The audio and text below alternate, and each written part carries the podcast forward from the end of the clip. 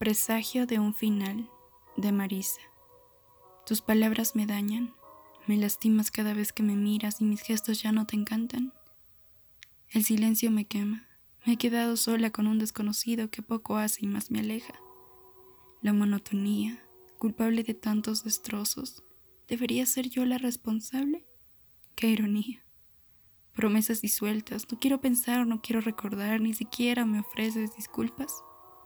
No te culpo. Fuimos un sueño. Solo perdiste el don de adivinar cómo me siento.